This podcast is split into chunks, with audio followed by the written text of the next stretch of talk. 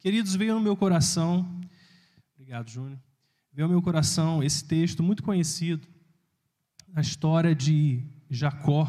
Muitos de vocês já devem ter ouvido, muitas vezes já leram certamente. Eu queria compartilhar um pouco a respeito disso, algo que Deus tem falado pessoalmente a mim. Eu creio que também há de ser um encorajamento para você. É, vamos estar lendo a nossa Bíblia, no livro de Gênesis, capítulo 25, a partir do verso 24. Vamos ler isso juntos. Gênesis 25, 24.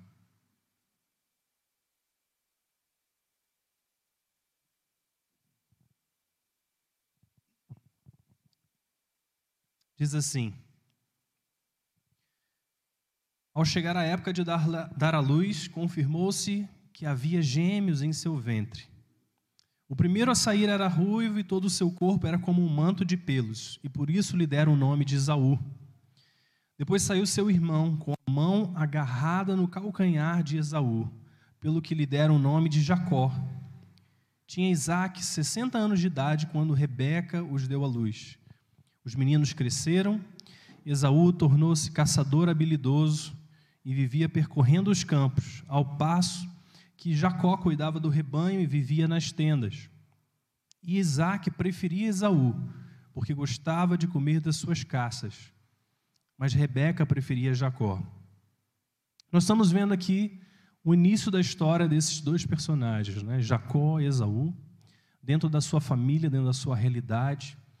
E a palavra de Deus normalmente registra alguns detalhes, não é para que, é, como diriam as nossas pessoas, né, de encher linguiça é porque esses detalhes são importantes para que a gente saiba. Esses detalhes eles comunicam informações que são importantes para nós entendermos. E aqui nessa história, uma história muito conhecida, nós vemos que esse homem chamado Jacó, no seu nascimento, ele tem um desafio, ele luta contra o seu irmão, ambos gêmeos dentro do mesmo ventre, e lutam para ver quem seria o primeiro a sair. E nessa luta dentro do ventre, se nós lemos alguns versículos antes, a palavra de Deus ela registra que a razão dessa luta entre os dois irmãos é porque ambos representavam nações que viriam a existir sobre a terra. Nações diferentes, nações distintas entre si, com chamados distintos, e por isso essa disputa, desde o ventre, acontecia. E diz a palavra de Deus que o primeiro a sair era, foi Esaú, né? ele era coberto de pelos, por isso foi chamado Esaú. Mas agarrado ao seu calcanhar estava Jacó. Desde o primeiro momento de vida, havia um irmão agarrado no calcanhar do outro, porque na verdade gostaria de ser o primeiro. E diz que ao passar dos anos, né, Esaú se tornou-se tornou-se caçador habilidoso, vivia nos campos, enquanto Jacó cuidava dos rebanhos e vivia nas tendas. Então nós vemos aqui desde o começo que Jacó, ele tinha um problema de identidade. Porque pelo fato dele ter nascido agarrado ao calcanhar do seu irmão, os seus pais deram um nome para ele. Jacó significa o agarrador de calcanhar. Mas não significa só o agarrador de calcanhar, também significa o enganador ou usurpador. Nós vamos ver um pouco mais sobre isso depois. Mas imagina é, que na nossa realidade hoje, os nomes não tinham tanto peso, ou não têm tanto peso, como naquela época. Para a cultura hebraica, todo quando você dava um nome ao seu filho, aquilo era algo significativo era algo importante. E por isso foi dado de forma intencional, tanto para Esaú como Jacó. Eram gêmeos extremamente competitivos. E se nós aplicarmos para a nossa realidade hoje, se você tem dois filhos que são gêmeos e acontece isso, provavelmente seria uma história para nós rirmos. Provavelmente seria um, algo é, que nós faríamos piadas ao longo da vida como pais e contaríamos essa história talvez até com orgulho. Falaríamos: Olha, filho, você saiu agarrado no seu irmão. Isso quer dizer que talvez você seja inseparável dele. Nós faríamos histórias, contaríamos histórias acerca disso. Mas aquela cultura, ela representava, esses fatos, esses eventos do nascimento, eles representavam algo mais. Então, quando Jacó sai agarrado ao pé do seu irmão, existe um nome que é dado a ele com uma conotação ruim, com um significado ruim. Porque o seu nome significava enganador, usurpador, alguém, alguém que tenta tomar algo que não é seu. Ele tentou ser o primeiro, mas ele não foi o primeiro. E não apenas isso, mas aquela cultura, ela também trazia dois aspectos importantes nessa competição para ser o primeiro filho. Quando o primogênito nascia, o primeiro filho ele tinha dois direitos. O primeiro direito era direito à primogenitura. E o segundo direito era o direito à bênção. A primogenitura significava que o primeiro filho ele herdaria da sua família, do seu pai, uma porção dobrada da sua herança. Ou seja, o fato de você ter nascido primeiro significa que quando o seu pai for repartir a herança de tudo que ele tem, o primeiro filho vai receber o dobro dessa herança. No caso de Isaac, um homem muito rico, muito próspero, significava que o primeiro filho receberia uma herança enorme significativa, faria diferença se comparado os dois irmãos.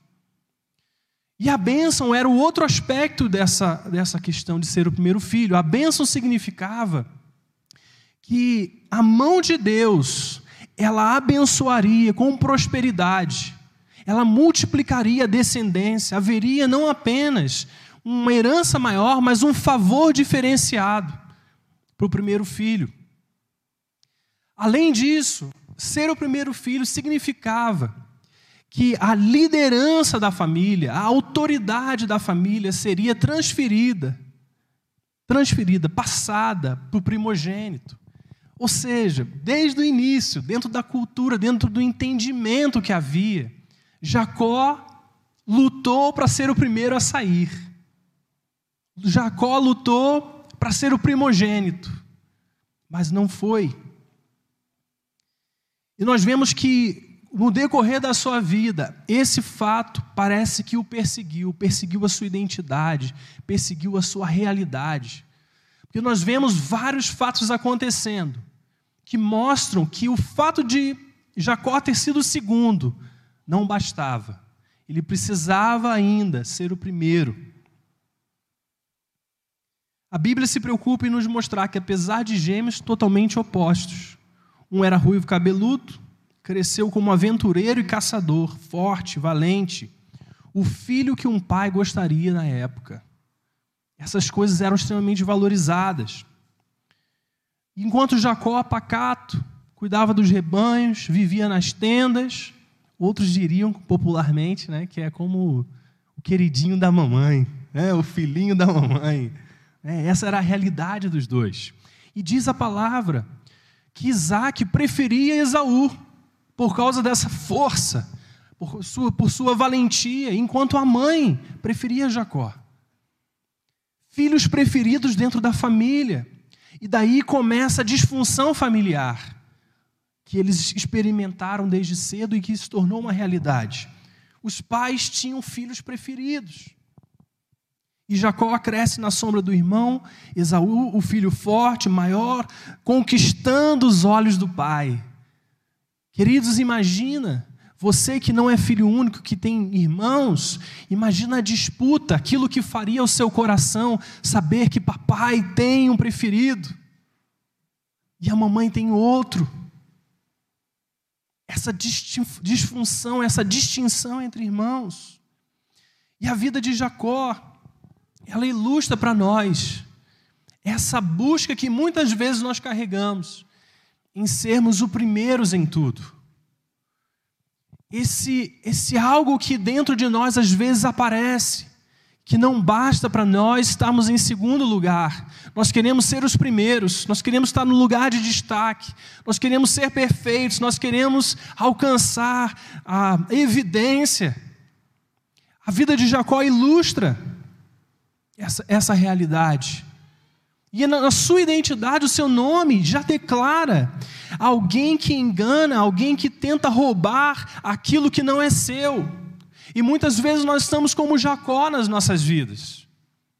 Não satisfeitos, não completos, não realizados com quem Deus nos criou para ser, tentando ser alguém que não somos nós tentando trazer para nós uma identidade que não é nossa, tentando reproduzir coisas que não pertencem a nós, tentando fingir ser algo que nós não somos.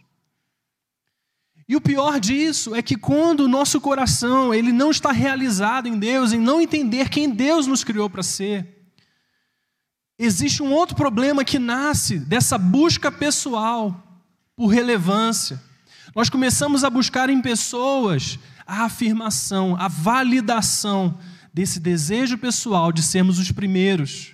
E quando nós encontramos essa validação, quando encontramos alguém que apoie esses sentimentos, cria-se algo que a Bíblia chama de facção, de partidarismo. Grupos separados, às vezes dentro de uma própria igreja, dentro de uma realidade, uma empresa, tantos lugares. Tudo motivado pelo um desejo de sermos primeiros. Nós vivemos uma cultura que ser segundo não é ser vitorioso. Você vê isso nos esportes claramente. Medalha de prata para nós não é o bastante, não há valor devido ao fato de ser, um, de repente, um esportista bem realizado, que alcançou, sabe, uma boa posição. Isso não basta, nós queremos a medalha de ouro. E às vezes na nossa vida é exatamente isso que nós fazemos. Se nós estamos no trabalho, nós queremos ser o melhor se precisar passar por cima de todos, nós passaremos. Em lugares na igreja, você não, não basta ser um bom líder, você quer ser o melhor líder. Você quer ser o melhor pastor, você quer ser o melhor músico. Não para oferecer algo de excelência, mas simplesmente para dizer que você é o melhor. Essas coisas competem pelos nossos corações. Mas tudo tem a ver com a identidade. Porque às vezes a nossa identidade hoje é como a de Jacó. Nós não fomos os primeiros, os primeiros em alguma coisa. Então nós nos encontramos como Jacó.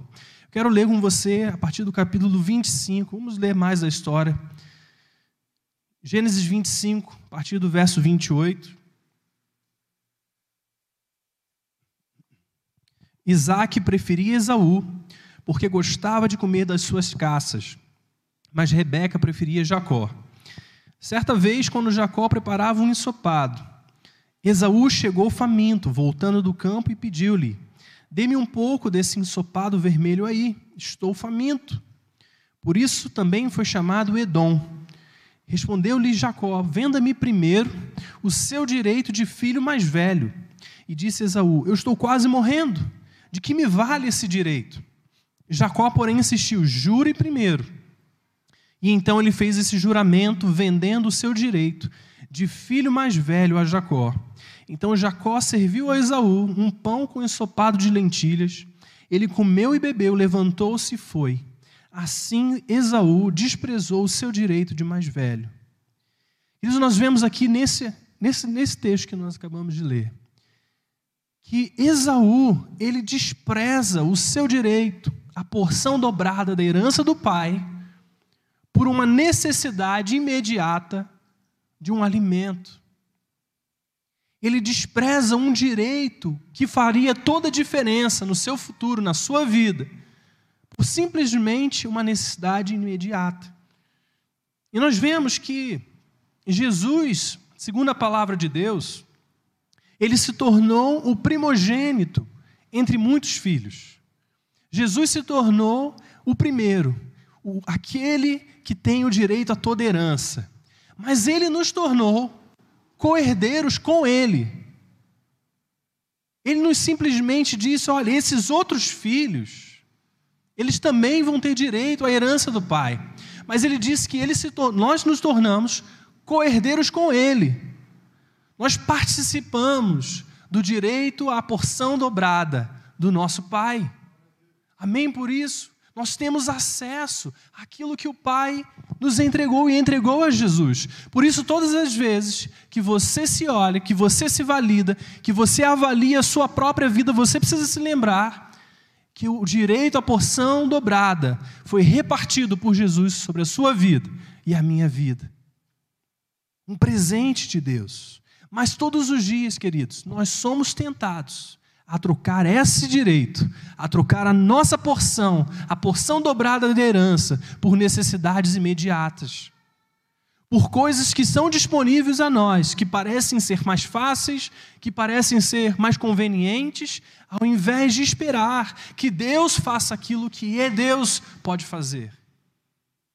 E nós queremos viver para Deus e ser por Ele abençoados, amém? Nós não queremos ultrapassar, vender, desfazer da posição que nós temos como filhos e herdeiros por causa de desejos que às vezes nós queremos suprir na hora. Nós queremos, na verdade, que Deus nos dê aquilo que Ele deseja dar. E ali no, versículo, no capítulo 27, vamos continuar lendo. Tendo Isaac envelhecido, seus olhos ficaram tão fracos que ele já não podia enxergar. Certo dia chamou Esaú, seu filho mais velho, e lhe disse: Meu filho. Ele respondeu: Estou aqui. Disse-lhe Isaac: Já estou velho, não sei o dia da minha morte. Pegue agora suas armas, o arco e a aljava, e vá ao campo caçar alguma coisa para mim. Prepare-me aquela comida saborosa que tanto aprecio e traga-me, para que eu a coma e o abençoe antes de morrer. Ora, Rebeca estava ouvindo o que Isaac dizia a seu filho Esaú. Quando Esaú saiu ao campo para caçar, Rebeca disse a seu filho: Ouvi o seu pai dizer a seu irmão Esaú: Traga-me alguma caça e prepare-me aquela comida saborosa para que eu a coma e o abençoe na presença do Senhor antes de morrer. Agora, meu filho, ouça bem e faça o que lhe ordeno. Vá ao rebanho, traga-me dois cabritos escolhidos, para que eu prepare uma comida saborosa para o seu pai, como ele aprecia. Leve-a então a seu pai, para que ele a coma e o abençoe antes de morrer. Disse Jacó a Rebeca, sua mãe: Mas o meu irmão Esaú é um homem peludo, e eu tenho a pele lisa. E se meu pai me apalpar, vai parecer que estou tentando enganá-lo, fazendo-o de tolo, e em vez de bênção trarei sobre mim a maldição. E disse-lhe sua mãe: Caia sobre mim a maldição, meu filho. Faça apenas o que eu digo, vá e traga-os para mim. Então ele foi, apanhou-os e trouxe a sua mãe, que preparou uma comida saborosa, como seu pai apreciava. E Rebeca pegou as melhores roupas de Esaú, roupas que tinha em casa, e colocou-as em Jacó, seu filho mais novo. Depois cobriu-lhes as mãos e a parte lisa do pescoço com as peles dos cabritos. Por fim, entregou Jacó a refeição saborosa e o pão que tinha feito. Ele se dirigiu ao pai e disse: Meu pai, respondeu ele. Sim, meu filho, quem é você? E Jacó disse a seu pai: Eu sou Esaú, seu filho mais velho. Eu fiz como o Senhor me disse. Agora sente-se coma do que cacei, para que me abençoe. Isaac perguntou ao filho: Como encontrou a caça tão depressa, meu filho? E ele respondeu: O Senhor, o seu Deus, a colocou no meu caminho. Então Isaac disse a Jacó: Chegue mais perto, meu filho, para que eu possa apalpá-lo e saber que se você é realmente meu filho Esaú. Jacó aproximou-se do seu pai Isaac, que o apalpou e disse: A voz é de Jacó, mas os braços são de Esaú. Não o reconheceu, pois seus braços estavam peludos, como os de Esaú, seu irmão, e o abençoou. Isaac perguntou-lhe outra vez: Você é mesmo meu filho Esaú? E ele respondeu: Sou. Então lhe disse: Meu filho, traga-me da sua caça para que eu coma e o abençoe. E Jacó a trouxe, o pai comeu, também trouxe vinho e ele bebeu. Então seu pai Isaac lhe disse: Venha cá, meu filho, dê-me um beijo. Ele se aproximou e o beijou. Quando sentiu o cheiro de suas roupas, Isaac o abençoou, dizendo: Ah, o cheiro do meu filho é como o cheiro de um campo que o Senhor abençoou. Que Deus lhe conceda do céu o orvalho e da terra a riqueza, com muito cereal e muito vinho. Que as nações o sirvam e os povos se curvem diante de você.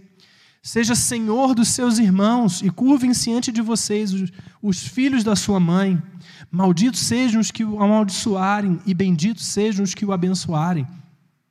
E quando Isaac acabou de abençoar a Jacó, mal tendo ele saído da presença do pai, seu irmão Esaú chegou da caçada.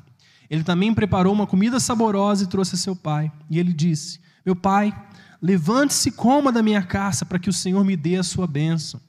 perguntou-lhe seu pai Isaque: Quem é você? Ele respondeu: Sou Esaú, seu filho mais velho. Profundamente abalado, Isaque começou a tremer muito e disse: Quem então apanhou a caça e a trouxe para mim? Acabei de comê-la antes de você entrar, e a ele abençoei, e abençoado ele será. Quando Esaú ouviu as palavras do seu pai, deu um forte grito e, cheio de amargura, implorou ao pai: Abençoe também a mim, meu pai. Mas ele respondeu: Seu irmão chegou astutamente e recebeu a bênção que pertencia a você. E disse Esaú: Não é com razão que o seu nome é Jacó? Já é a segunda vez que ele me engana. Primeiro tomou o meu direito de filho mais velho e agora recebeu a minha bênção. Então perguntou ao pai: O senhor não reservou nenhuma bênção para mim? Isaac respondeu a Esaú: Eu o constituí senhor sobre você e a todos os seus parentes tornei servos dele. A ele supri de cereal, de vinho. Que é, que é que eu poderia fazer por você, meu filho? Esaú pediu ao pai: Meu pai, o Senhor tem apenas uma bênção. Abençoe-me também, meu pai. Então chorou Esaú em alta voz. E seu pai respondeu-lhe: Sua habitação será longe das terras férteis, distante do orvalho que desce do alto do céu. Você viverá por sua espada e servirá seu irmão, mas quando você não suportar mais, arrancará do pescoço o jugo. Esaú guardou rancor contra Jacó por causa da bênção que seu pai lhe dera, e disse a si mesmo: Os dias de luto pela morte do meu pai estão próximos, então eu matarei meu irmão Jacó. Quando contaram a Rebeca o que o seu filho Esaú dissera, ela mandou chamar Jacó, seu filho mais novo, e lhe disse: Esaú está se consolando com a ideia de matá-lo. Ouça, pois então o que lhe digo, meu filho? Fuja imediatamente para a casa do meu irmão Labão, em Harã. Fique com ele algum tempo, até que passe o furor do seu irmão. E quando seu irmão não estiver mais irado contra você e esquecer o que você lhe fez, mandarei buscá-lo. Porque perderia eu vocês dois num só dia? Que história, né, queridos? História muito forte algumas coisas que nós precisamos ter atenção. Primeiro, Jacó ele consegue enganar o seu irmão a dar a porção dobrada da sua herança. Mas nesse segundo momento, Jacó ele literalmente se veste de Esaú, usa suas roupas, se preenche, se enche com roupas com pelos para se dizer como Isaú. E quando seu pai o pergunta, a sua identidade, ele se afirma ser Esaú e não Jacó. E através desse engano, o pai, sem conseguir enxergar, mesmo tendo ouvido uma voz que parecia como a do seu filho Jacó, ele é enganado nisso. E por causa disso, ele abençoa Jacó, pensando ser Esaú. E nós vemos porque, por causa dessa atitude, Jacó precisa fugir corrido, porque caso contrário, seu irmão o mataria. E nós vemos que nos próximos 21 anos, Jacó passa longe da família do seu pai. E ali ele vai para a casa do seu tio Labão. E o enganador encontra alguém como ele. Porque Labão, durante esses 20 anos, 21 anos, engana Jacó muitas vezes e o faz trabalhar muitas vezes sem necessidade, enganando a Jacó. Queridos, eu quero te dizer que quando nós declaramos ou tentamos ser alguém que não somos, fingimos carregar uma identidade que não é nossa, tentamos ser espertos aos nossos próprios olhos, a vida faz e arruma uma maneira de mostrar que existe alguém mais esperto do que nós. Sempre vai haver alguém mais esperto do que nós. E aquele esforço que nós tivemos vai encontrar um problema, porque vai ter alguém que vai agir da mesma forma como vocês, como você está agindo naquele momento, e vai te enganar. Isso é o que a palavra de Deus nos ensina a dizer: que com a medida como nós medimos, nós seremos medidos. É isso que significa. Ou seja, nossas escolhas hoje, a nossa verdadeira identidade, ela faz toda a diferença. quem nós afirmamos ser e às vezes quem nós fingimos ser. Afeta não só o nosso presente, mas também o nosso futuro. Existe uma colheita que nós não vamos deixar de colher quando nós fingimos ser alguém que não somos. E preste atenção, Jacó recebeu a bênção do pai, mas durante 20 anos ele viveu exilado. Ele viveu longe. Que bênção, né? E Provérbios nos diz ali no capítulo 10, 22, que a bênção do Senhor, ela produz e traz riqueza, mas ela não inclui dor alguma. Quando Deus ele resolve nos abençoar, ele nos abençoa e nos dá a capacidade de desfrutar dessa bênção. E o que nós vemos ali com Jacó é que, apesar sim dele ter tido bênçãos materiais durante esses 21 anos e ter alcançado esse crescimento, ainda assim ele era homem chocado, era um homem triste, amargurado por causa da sua própria história. Ele, quando pensava no seu irmão, ele só pensava que se um dia eu voltar, meu irmão vai me matar. Queridos, imagina você viver com medo, exilado, fugido por causa do, das suas atitudes, das suas ações, porque você fingiu ser alguém que você não é. E é isso que acontece quando nós tentamos fazer com que Deus abençoe o que não somos. É isso que acontece. Deus ele não quer abençoar quem você finge ser. Deus quer abençoar quem você é. Vou repetir isso. Deus não quer abençoar quem você finge ser. Deus, ele quer você da maneira como você está para te transformar de acordo com a imagem do seu filho. Um escritor disse que para ele existem três diferentes versões do eu mesmo. Isso é muito interessante, presta atenção nisso. Ele disse assim: Eu vejo em mim três homens. O homem que eu sou atualmente. Esse homem tem um lado bom, mas também carrega um monte de fraquezas. Ele tem muitos problemas. E muitos desses problemas e dessas fraquezas existem há muito tempo. Sabe aquelas coisas da sua vida que de repente você luta ao longo da sua história e você continua lutando, continua sendo uma fraqueza. Ele disse: Esse é o homem que eu sou atualmente. Um homem que carrega falhas, um homem que carrega fraquezas, um homem que ainda não alcançou aquilo que ele deseja. E ele chama esse homem inconstante e às vezes decepcionante de frustrante. É o homem frustrante. É o homem que nós olhamos para nós, queridos.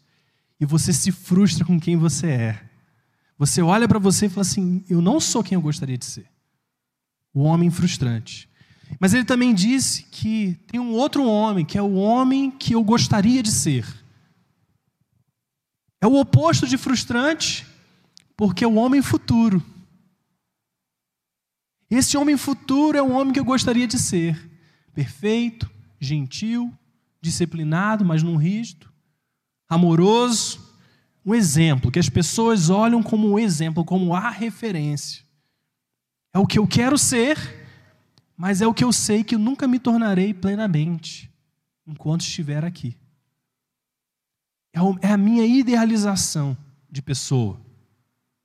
Esse é o homem que eu gostaria de ser. Então nós temos o homem frustrante e o homem futuro. Mas o terceiro homem, ou a terceira versão do homem, é quando, nessa tentativa desesperada de fazer a ponte entre o frustrante e o futuro, ele cria essa versão, o homem fake, o homem falso, o homem que não é o futuro, mas que gostaria de ser o futuro. Não é o homem que eu sou, mas que eu posso fingir que sou.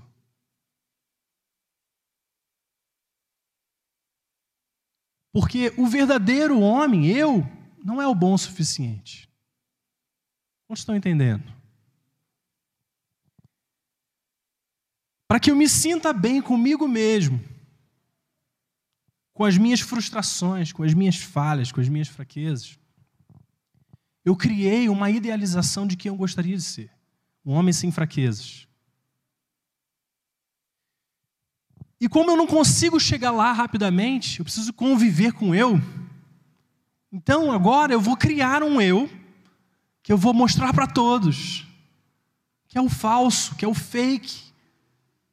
Então eu começo a agir para as pessoas de uma maneira que eu não sou, escondendo fraquezas, escondendo limitações, dizendo que eu não tenho problemas, para que as pessoas possam me aprovar, para que eu me sinta bem comigo mesmo. O verdadeiro não é bom o suficiente. Mas o que acontece quando nós criamos o, a versão de nós mesmos que é fake, que é falso, é que nós investimos as nossas energias, investimos as nossas forças e não apenas criar essa imagem para os outros, mas também manter essa imagem para os outros. E ao invés de sermos nós mesmos e deixar as pessoas nos conhecerem com as nossas fraquezas, com as nossas dificuldades, com as nossas limitações, nós tentamos de todas as forças mostrar que somos alguém que não somos. Quero te dizer que Deus está apaixonado pelo seu verdadeiro eu. Deus ele olha para você, ele te ama exatamente como você é. Deus não diz, olha, eu só vou te amar quando você se tornar o homem futuro. Ele te ama, ele ama o homem frustrante. E isso precisa entrar nos nossos corações, na nossa mente hoje. Porque se nós queremos verdadeiramente viver a vida de abundância que Deus tem para nós, nós vamos precisar abandonar o fake. Hoje a nossa vida, se você vai nas redes sociais, você vai no Instagram, tudo está em torno de se criar uma imagem de que nós não somos. Você não coloca as suas piores fotos no Instagram. Você coloca as suas melhores. Você às vezes tira 200 fotos para pegar uma pose, porque é essa transmite ou expressa quem eu sou, mas na verdade não expressa quem você é. Eu gosto, se você me segue no Instagram, você vai ver que eu quase não posto foto. Quase não posto muita coisa. Mas uma coisa que eu percebi ao longo dos anos é que as minhas melhores fotos não foram tiradas por mim. Elas foram tiradas por outros. Quando eu estava espontâneo, quando eu estava sendo eu mesmo. Não sei se você já tem fotos assim, às vezes alguém tirou fotos sobre você e você vê essas fotos que tiraram quando você não sabia que estavam tirando. E você, nossa, essa foto é bonita. Que foto bonita, né? Eu nem fiz uma pose para ela. Eu nem me preparei para ela. Mas é porque elas são a realidade de quem você é. É a realidade que, com que você aprendeu a se conhecer quando você acorda pela manhã e olha no espelho. Você vai com aquela cara amassada, né? Antes de sair para o trabalho, antes de fazer alguma coisa, e você sabe que aquele é o verdadeiro eu, que nem sempre é bonitinho, que nem sempre é, é produzido. Entende? Vocês estão, vocês estão entendendo o que eu estou dizendo, queridos? Nós estamos vivendo uma cultura que privilegia mostrar que não somos. E por isso que quando se levantam pessoas autênticas, que mostram quem são, a despeito das falhas e das fraquezas, as pessoas são atraídas a elas. Porque elas representam a realidade da vida e não a realidade daquilo que esperamos ser um dia. Deus está nos chamando para ser amados por Ele, pelo verdadeiro, verdadeiro eu. Nós vemos então que, passados os 21 anos, Jacó ele decide voltar para casa ele cai em si, ele fala: Eu não posso mais viver sendo enganado. Jacó cai em si, após 21 anos sendo enganado pelo seu tio. Aquilo que ele fez, ele recebeu, e agora ele chega nesse momento da vida que ele já não aguentava mais essa identidade, essa realidade, viver esse engano, porque ele sabia na sua consciência, no seu coração, que era exatamente isso que ele havia feito. E agora ele decide voltar para casa, mesmo sabendo que seu irmão provavelmente não gostaria de matá-lo. E diz a história, eu não vou ler essa parte, você pode ler depois, que Jacó começa a fazer preparativos para voltar. E a estratégia dele é separar a sua família, colocar servos e servas à frente e enviar presentes pelo caminho, é, grupos de pessoas levando presentes para tentar apaziguar a ira do seu irmão. E ele faz isso e começa a enviar à frente, enviar à frente, e ele coloca a sua família lá no final, porque ele não queria perder a sua família. Ele não queria perder aquilo que ele havia conquistado. E é nessa caminhada de volta que Deus o encontra. Vamos ler lá, Gênesis capítulo 32, verso 24.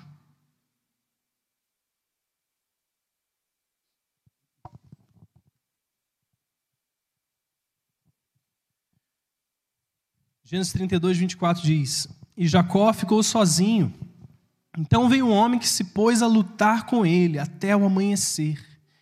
E quando o homem viu que não poderia dominá-lo, tocou na articulação da coxa de Jacó, de forma que lhe deslocou a coxa enquanto lutavam. Então o homem disse: Deixe-me ir, pois o dia já desponta. Mas Jacó lhe respondeu: Não te deixarei ir, a não ser que me abençoes.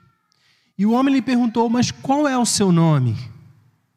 Jacó, respondeu ele. Então disse o homem: Seu nome não será mais Jacó, mas sim Israel, porque você lutou com Deus e com homens e venceu. Prosseguiu Jacó: Peço-te que digas o teu nome. Mas ele respondeu: Por que pergunta o meu nome? E o abençoou ali. E Jacó chamou aquele lugar Peniel, pois disse: Vi Deus face a face, e todavia a minha vida foi poupada. Queridos, quando Jacó decide voltar para casa, voltar para sua terra, terra dos seus familiares, Deus vem até ele e o encontra na caminhada. E nesse encontro, perceba aqui a importância desse encontro. Depois de lutar a noite inteira, o anjo diz a Jacó: Peço que me deixes. E Jacó diz: Olha, eu só te deixo se você me abençoar. E o homem, o anjo de Deus, pergunta a Jacó: Qual é o seu nome? E agora, da mesma maneira, quando Jacó tinha aquele encontro com seu pai Isaac, e Isaac pergunta para ele qual é o seu nome. Isaac, Jacó havia dito: Meu nome é Esaú. E agora, mais uma vez, alguém o pergunta o seu nome. Agora o anjo de Deus, mas aqui nesse momento, Jacó responde: Meu nome é Jacó. O meu nome é usurpador. O meu nome é enganador. Eu sou essa pessoa que muitas vezes finge ser outra para alcançar coisas que não são dela. Eu sou essa pessoa, eu sou Jacó. Mas então o anjo de Deus disse assim: agora em diante não mais será chamado Jacó, o seu nome será chamado Israel. Israel significa príncipe de Deus ou triunfante com Deus. A identidade de Jacó foi transformada, foi mudada agora por Deus, porque ele reconheceu ser Jacó. Ele não precisou camuflar quem ele era. E diz a palavra aqui, como nós lemos, que o anjo, Deus, o abençoou ali. Poderia ter dizer assim: o anjo o abençoou, mas a palavra de Deus registra, o abençoou ali, porque foi ali que ele reconheceu quem ele era verdadeiramente.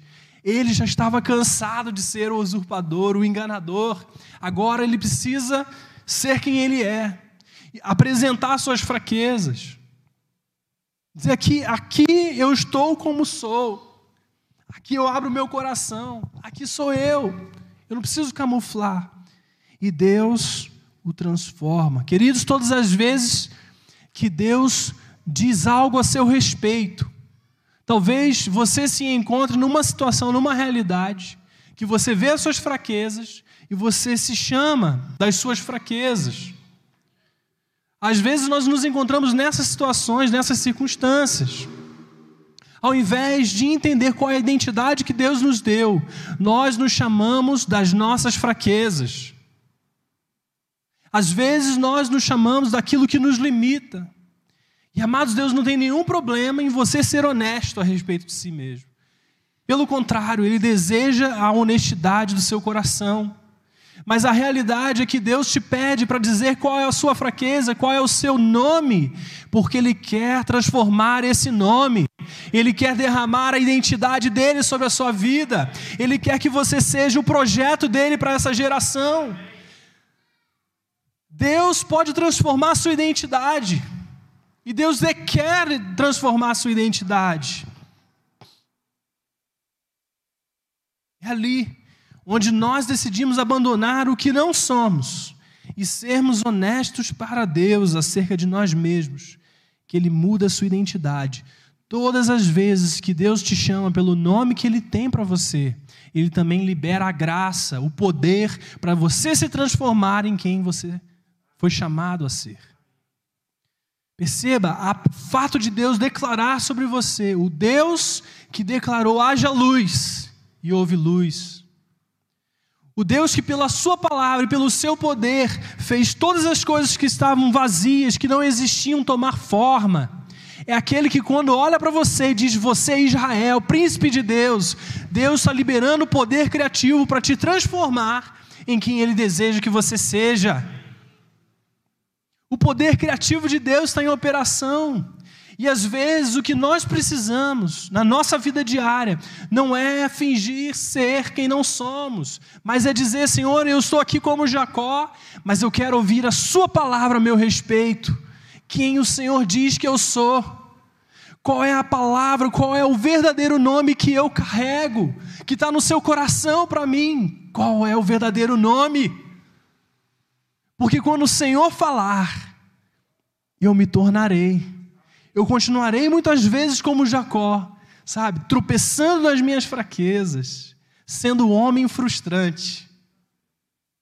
Mas o que acontece é que agora eu estarei um passo adiante, me tornando o homem futuro, até que eu me torne segundo a imagem de Jesus Cristo, que é o padrão, que é a estatura para mim. Amados, nunca critique você mesmo por não estar aonde você deveria, mas glorifique a Deus, porque você já está na caminhada. Nunca olhe para si mesmo e se critique por que, que eu não sou o homem futuro. Nunca use as suas fraquezas para criar alguém que não é você, para viver como um homem fake. Sabe, abandone isso, deixe isso de lado. Deus não precisa disso, de homem fake, de homem futuro. Ele mesmo vai te transformar na pessoa que ele te chamou a ser. Quantos podem dizer amém isso? Quantos estão entendendo que os planos de Deus para nós não estão baseados na nossa capacidade de nos tornar aquilo que Ele deseja, mas estão baseados na capacidade dele de nos transformar em quem Ele deseja? A sua força não vem de ti, a sua força vem de Deus, que te transforma, que te capacita. Glória a Deus por isso. Então, quando você sair de manhã, se olhar no espelho, você vê assim: essa pessoa não é, ainda que eu gostaria de ser. Amados, agradeça, seja grato, porque o Espírito Santo habita em você, que você carrega a presença do Deus transformador. Porque um dia você falou para Deus, Senhor, eu entrego a minha vida. Você não entregou a sua vida mudado, você entregou a sua vida como você estava. Então, quando você estiver diante do espelho e você não estiver satisfeito com o que você está vendo, ao invés de se destruir, se marretar, diga assim: Espírito Santo, obrigado, porque eu não sou o que eu, não, o que eu gostaria de ser, mas o Senhor é que está em mim, está me transformando está me conduzindo, está me ensinando. E quando você olhar para o seu irmão, que talvez aparente ser, talvez seja real, mas talvez não seja real. Quando você olhar para o seu lado e ver pessoas na caminhada em pontos diferentes do seu, não se compare. Talvez aquilo que você acha que precisa seja apenas um outro homem fake, um outro homem falso mostrando ser algo que não é. E às vezes nós nos pegamos exatamente assim, sabe, lutando conosco, porque olhamos para o lado e vemos o, alguém aparentemente melhor do que nós. Vemos Esaú, o grande caçador, o homem forte, o homem valente. Na é verdade, e nós deixamos de ser quem nós somos.